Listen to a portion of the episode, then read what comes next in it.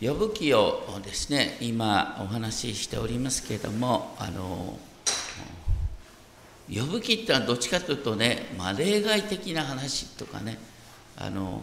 でも基本的な流れとしてですね神様は一人一人の誠実な生き方を見ておられてその誠実な生き方に報いてくださるっていうことはあの原則としてあるんですよね。未信未信者であろうともちゃんと神様はその誠実な生き方に報いてくださる。だから例えばあの今晩もですね、えー、あの渋沢栄一の物語が出てきますがあのなんだ道徳と経営は合一すべきである、ね、本当に人を大切にしながら結果的に商売もうまくいくと、ね、そういう流れっていうのはやっぱり、えー、あるんだっていうことを覚えながら、ね、あのそうじゃないとねなかなかあの世の中で生きていけないんで。でも一方であの歴史を見るとなんでこんなひどいことになったとかねなんでこの人がこういう目に遭っちゃうんだろうっていうわけのわかんない不条理っていうのが必ずあるんです。でその時に呼ぶ記っていうのはすごく支えになるわけです。ただ呼ぶはこの不条理な苦しみに神の御手の中で会いながらその中で呼ぶはすごいことをね憧れ見るようになっていくわけですね。期待するようになっていくわけです。それが新約につながっていく。今日のところでさっき読まれた箇所ですね。16章の19節21節を見ると取りなしてくださる方。それからあのまたですね要するに最終的な復活の希望っていうのがですねあの憧れっていうのが出てくるって本当に面白い箇所です。呼ぶ記の15章からですね見ていくといつものようにですね、えー、答えたテマンチンエリファスがね別に呼ぶが質問してるわけじゃないんだけどあのエリファズは本当に何か言わ言わざるを得ないという気持ちになっててあの言ったってことなんですね。エリファズっていうのはあのヨブの3人の友人の中で一番最初にヨブにねあの語りかけた人です。4, 4章5章でエリファズの言葉がありました。今回は2回目のエリファズのお話。そして、えー2節で15章2節でですね知恵のあるものはあか虚しい知識っていうのはこれ風って書いてある風の知識って書いてあるんですねそしてあの東風で腹を満たすかって東風っていうのは破壊的な力の象徴とも言われますが、まあ、とにかくですねあのエリファズ改めてですねヨブの言葉は無益なことは役に立たない議論だと言ってそして15章4節の言葉ですけれども、ね、あなたは経験を不要とみなし神の見前で祈るのをおろそかにしている。これはねなんか悲しい言い方あの呼ぶって神様に向かって祈ってんですよねあの神様に向かって本当に真剣に祈ってんですそれがエリファズには祈りに見えなかったんだよね。ね。ヨブは神様を恐れて経験に生きてるんですよ。でも本当にこの不条理な苦しみ合いながらなんでこのことに会うのかっていうことを悲しんでいる。あの私たちもあの、ね、祈りっていうことをあの考えたらいい。エリファズがね、言ってる祈りっていうのは多分ね多くの皆さんが思い浮かべる祈りと同じなんです。ね、神様って感謝しながらね本当にいろんな悩みあってね神様御心の時にとか言ってですねとにかくあの自分のこう思ってることをわーっと言うんじゃなくて本当にお行儀よくお祈りするね。でもそれが本当にね祈りの全てかってそうじゃない。呼ぶ気を見ると本当に神様に食ってかかるようになんでこういうことになるんですかって訴えていくわけですね。でそれを神様が喜んでいたってことが結果見るとよくわかるんです。だからエリファーズから見たらヨブが祈ってるように見えなかったんだけどヨブは十分祈ってた。それが面白い点ですね。そしてあの次にですねあの15章8節なんかエリファーズがねあの要するに呼ぶも友人から言われてですね友人に言い返すもんだからねあのお前だけが分かってるとでも言うのかみたいな形でですねあのヨブに反論した。それから15章の14節から16節のところなんですけどもこれはねエリファズが前回繰り返したことと同じなんですね。エリファズが言ってることは全ての人間は神の前にね、え、正義を訴えることができないものだねだから神の基準からしたらねこう裁きを受けて当然だっていうことをエリファーズは言ってんです。これはやっぱり私たちよくね聞く話なんですね。だから全ての人間はね死に定められてる地獄に定められてる。っていう話から福音を語っていく場合がありますでしょ。でも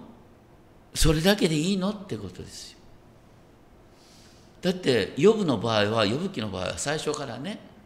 ヨブのように誠実な人間は地上にどこもいなかったって話から始まってるのに。なんかね苦しみにあった途端何かの裁きだっていう言い方は何なんだよってことなんです。でさらに面白いのは15章の19節からのところを見るとですね彼らだけにこの地を与えられ他国人が彼らの間を通り過ぎることはなかったと。これ何のことを言ってんだろう、ね、あのヨブの時代はあの族長たち、ね、アブラハムからちょっと後の時代だっていう話なんだけどでもここに書いてあることは明らかにイスラエルがね王政のもとで安定してるようなイメージがある。なかなかこう難しいとこなんですがあのね以前も言ったように呼ぶ記の時代背景は族長たちの時代なんだけどでも呼ぶ記が書かれたのは明らかにバビロン捕囚以降である。っていうのが通説なんですね。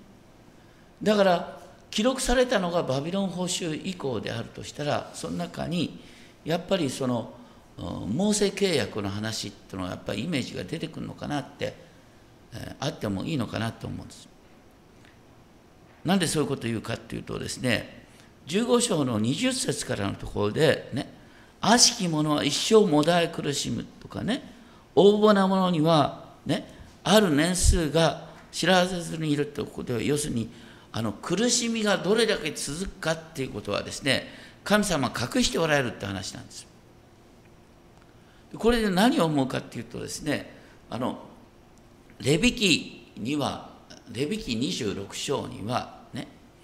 契約を破る者に対してですね神様は7倍も重く懲らしめるなんて話があるわけ。です7倍重く懲らしめる。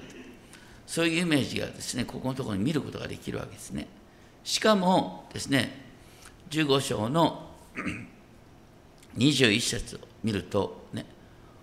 こう恐ろしい音が聞こえるとか平和な時にもですねいつ襲ってくるかわからないとかそれからあいつも剣につけ狙われているとかねあのいつもですねさまよい歩くとか闇の日が間近に用意されているようなイメージ。苦難と苦悩に怯えるっていうイメージ。これはまさにレビキン26章に書いてある契約を破った者に対する裁きっていう形で書いてあるんです。だからなかなかなんでこういうことが出てくるのかっていうのは分からないんだけどとにかくエリファズが言ってるのはですね要するに神様の契約を破る者に対して神様は徹底的な苦しみを与えてそして反省させようとするっていうことがこのエリファズの言葉に書いてあるんです。書いてあることはレビキ26章をイメージしてるようにしか思えない。書き方なんですね。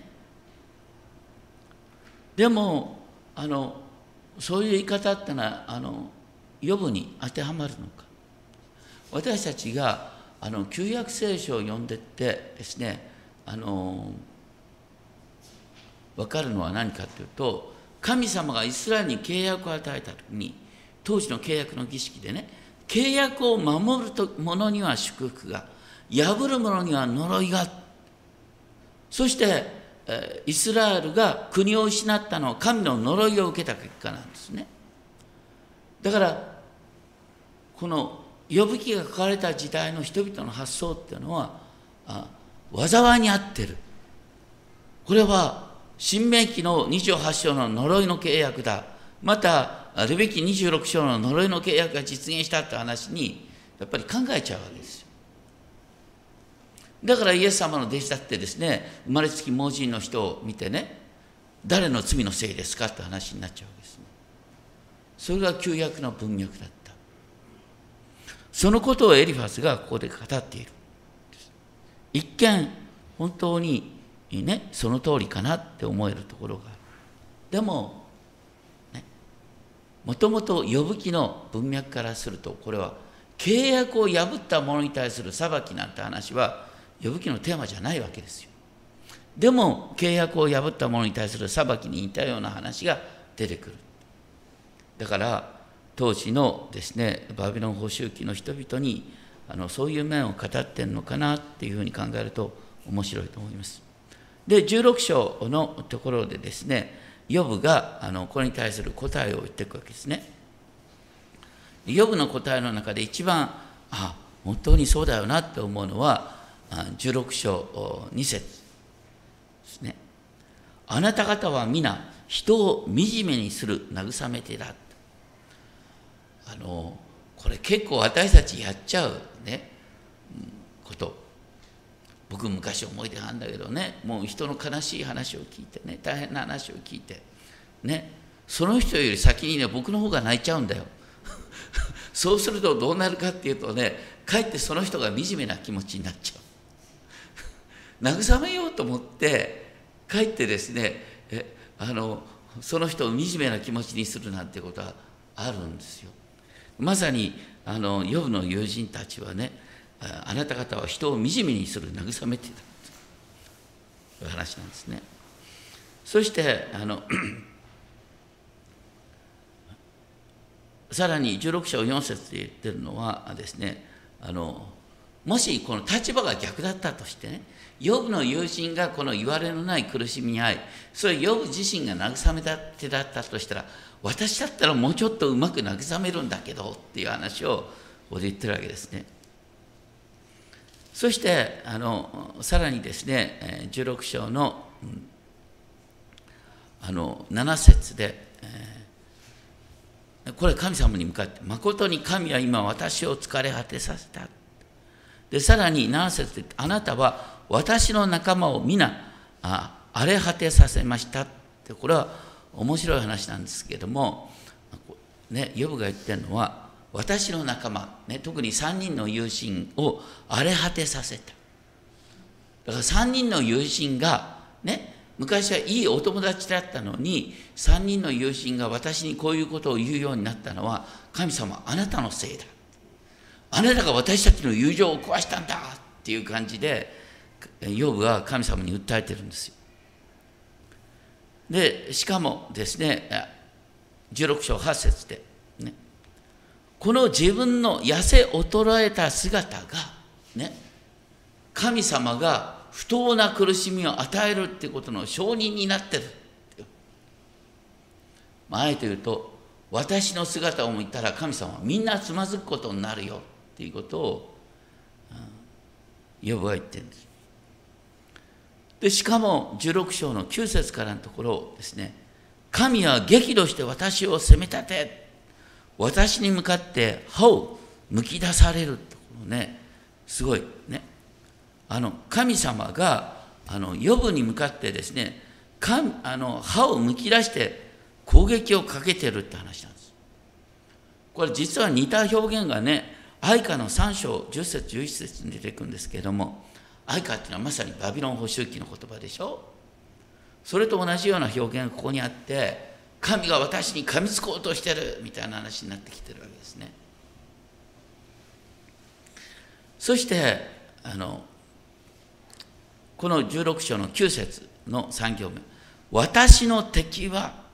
私に向かって目を鋭くする。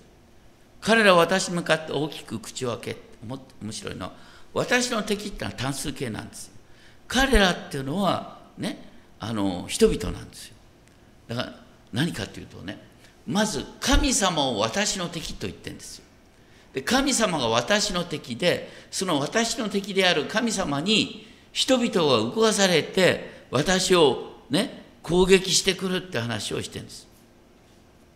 もうひどい話。神様あなたが人々を動かすせいで私はこういう苦しい目であってんだ、ね、12節ね。私は平穏でいた。でも神様が人々を動かしてこの12章16章12節の神は私を引き回されたというのは人が私を引き回されたというふうにも解釈できるんですけれどもとにかくですねあの神様のせいで、えー、神様が私の敵となっているせいで人々が私を散々な目に合わすっていう話をここでしていくわけですね。でその結果として16章16節私の顔は泣き晴らして赤くなりまぶたは死の影がある私の手には防御幕がなく私の祈りは清いのだがってねまさに本当にヨブが言いたいことの中心ですよ。ねどこに私の手に暴虐があるのか私が自分の手でですね本当に人のものを盗んだりですね人をねひっぱたいたりそんなことしたことがあるのかよ。神様ないでしょうって言ってるんですねで私の祈りは清いってね。私は本当にもう自分の気持ちを正直に訴えてるだけ。なのにね。なんでこういうことになるの？で18節地よ。私の血を追うな。私の叫びに休みがないようにせよっていうのはこの地で叫んでいる私の叫びがね地にとどまることなく天に届きますようにっていう訴えなんです。それが19節になっていくんです。で16章の19節が本当に面白いのはね今ヨブはさ神様に向かって神よあなたは私の敵だと言ってね訴えてて19節で急にね天には私の証人がおられる。天って何かというと神様の御座だよ。神様に必死にですね訴えていながらでも天には私の証人がいる。私の保証人が高いところにいてほしい。まあ要するに地上では誰も自分のこと分かってくれる人がいない。だから天にいてほしいっていうね憧れをいるっていう言葉で表現してるんだと思うんです。そして21節でその方が人のために神に取りなしてくださいますようにちょうど、ね、地上で人の子がね本当に慰めになる人があり得る。でも自分の場合は誰も味方がいない。だから天で私のために取りなしてくれる人がいますよって話になってくる。これって面白いと思いません？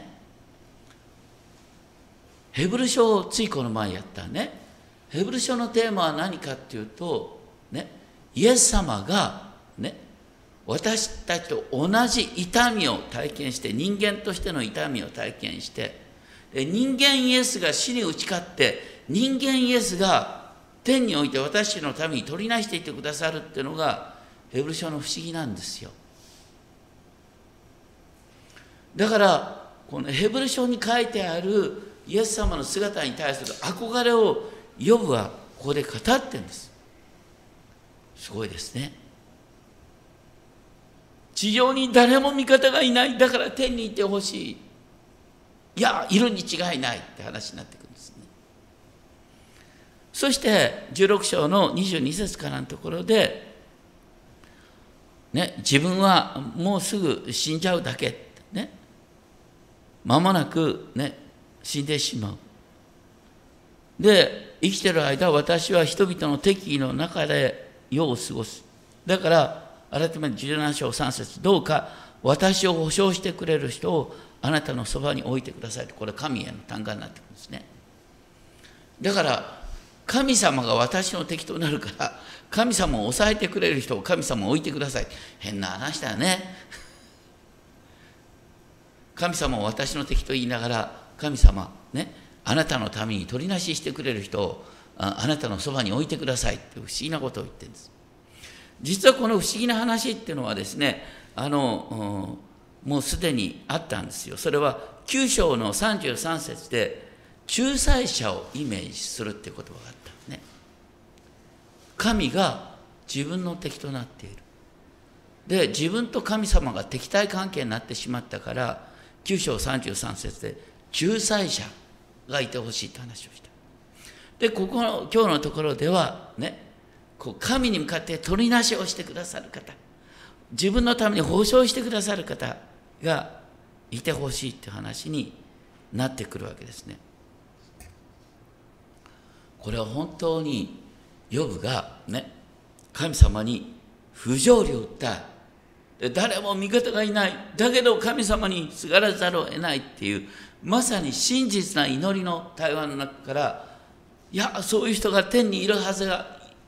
はずだいなくてなくては私は生きていくことができないっていうねこの切実さからそういうこうイエス様のような方が現れてほしいっていう言葉になってくるわけです。で一方ですねあの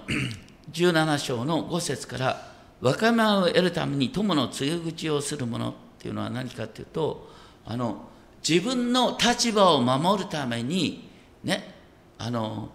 友達を悪く言うっていう人がねみんな嫌だよねそんな人がいたらって話をしながらヨブは自分の3人の友人がね自分の立場を守ろうとして私を悪者にして神様に訴えてるって話をしてるわけです。でも神様どうかそういう人のことをねそういう人もあなたによって動かされてんだよ。だから神様ちゃんとですねあのきちんと時が来たらですねあの裁きをつけてくださいっていうことを言ってる。そういう中で友はどういうことを言ってるかっていうので17章の12節17章12節ですね。ね。あの私の友はこう言ってる。夜は昼に変わり闇のあるところに光が近づくって。これみんな私たちが言うことだよね。今真っ暗って思えるかもしんないけどもね。こう真っ暗っていうのはあ、ね、これから夜が明けるっていうことの始まりなんだよってね。パウロも言ってる、ね、みんなそういうふうに言いたい、ね、でもヨブは言いたいの。でもそれはそういうそう簡単に言ってくれるなよ。私は今死にたいんだ。死に憧れているんだ。これはヨブ記の一つのテーマですよ。ヨブは本当にこんな苦しい目に遭うんだったら早いところ神様が私を殺してください。大体何で私を生まれさせたんですかっていうね。死に対する憧れをヨブはずっと言い続けてるんです。でも死に対する憧れを言いながらその中であのねでもね読みに下ったらウジ虫に向かってですね私の姉妹とかいうことになるのかなとか言ってウジ虫と一緒にいてながら希望なんか言えないよなっていうここでねあの逆説的なあの願望を言ってるわけですね。これ本当に不思議な表現です。でここでテーマは何かっていうと、私の望み、17, 節17章の15節に、私の望みっていう言葉が重なってきます。本当はね、読みに下って、ウジ虫と一緒にいてですね、望みなんか抱けないのに、でも死にたい、ね、生きてるうちに光に変わるなんて私は望めないんだ。だから死んだ後で希望もしたいんだっていう形であの私の望みっていうことを言うわけです。で前回やったね呼ぶ記のキリストの中でヨブは本当に不思議にこの死後の、ね、死んだ後どうまた生きるんでしょうかっていうことを言いながら復活の希望を語っていったとにかくヨブはもう絶望的な中で自分の望みを表現していったっていう面白いことあのユダヤ人のね強さってのは何かってユダヤ人は絶望の中でなお希望を見ることができるっていうのがユダヤ人の信仰なんですよ。それは呼ぶ気を知ってるから。ね。今イスラエルの国家となっているハティクバってここね希望っていう歌ね。ララララララララララ。ララララララララ結構暗い歌ですけど19世紀ウクライナでね作られた曲ですけどもあのうんとね、ユダヤ人たちが第二次大戦の時にあのガス室に送り込まれる時にガス室を前にしてですねユダヤ人はみんな揃ってですねこの希望の歌を歌ってるんですねガス室を前にして希望を歌うんですよそれはまさに呼ぶ気から出てくる言葉なんです。それがね実際にあのガス室の悲劇の後に直後にイスラエル国家建設になるでしょ？まさに呼ぶ気の憧れがユダヤ人を生かして動かしてって話なんですよね。まして私たちは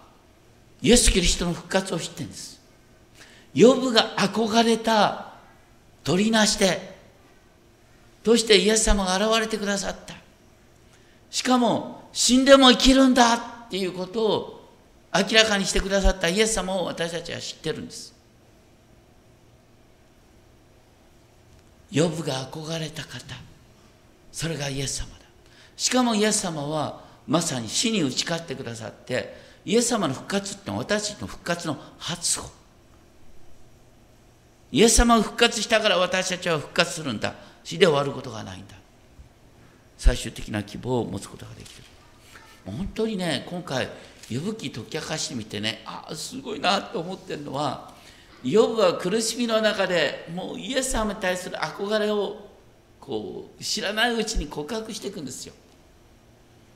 これが真ん中部分で徐々に徐々にですねイエス様に対する憧れ明確化してくるんですよね。これが呼ぶ気のすごさですね。友からいじめられればいじれいじめられるほどイエス様に対する憧れが明確になってくる。今日一番最初に詩篇69編読みましたけども詩篇69編ってままさにそうですよね。本当に孤独の極みで実は本当にイエス様に対する憧れってのが詩篇69編私たちが、これまで苦しみあったとしてもそれはまさにイエス様との体験。ですねイエス様との交わりを体験するきっかけになるんだってことを覚えたいと思います。お祈りをしましょう。天のお父様本当に呼ぶ気不思議な書物です。でも呼ぶはこの苦しみのどん底孤独のどん底で取りなしてに憧れまた死後の希望を告白するようになりました。そこからヘブル書につながってきます。どうか本当に私たちがそのような視点から予部の憧れをそしてそれを通して私たちはどんな状況の中にも希望を持つことができるんだまたイエス様が私にとっての本当に慰めなんだということを覚えることができますよ導いてください。尊き主イエス・キリストの皆によってお祈りします。アメン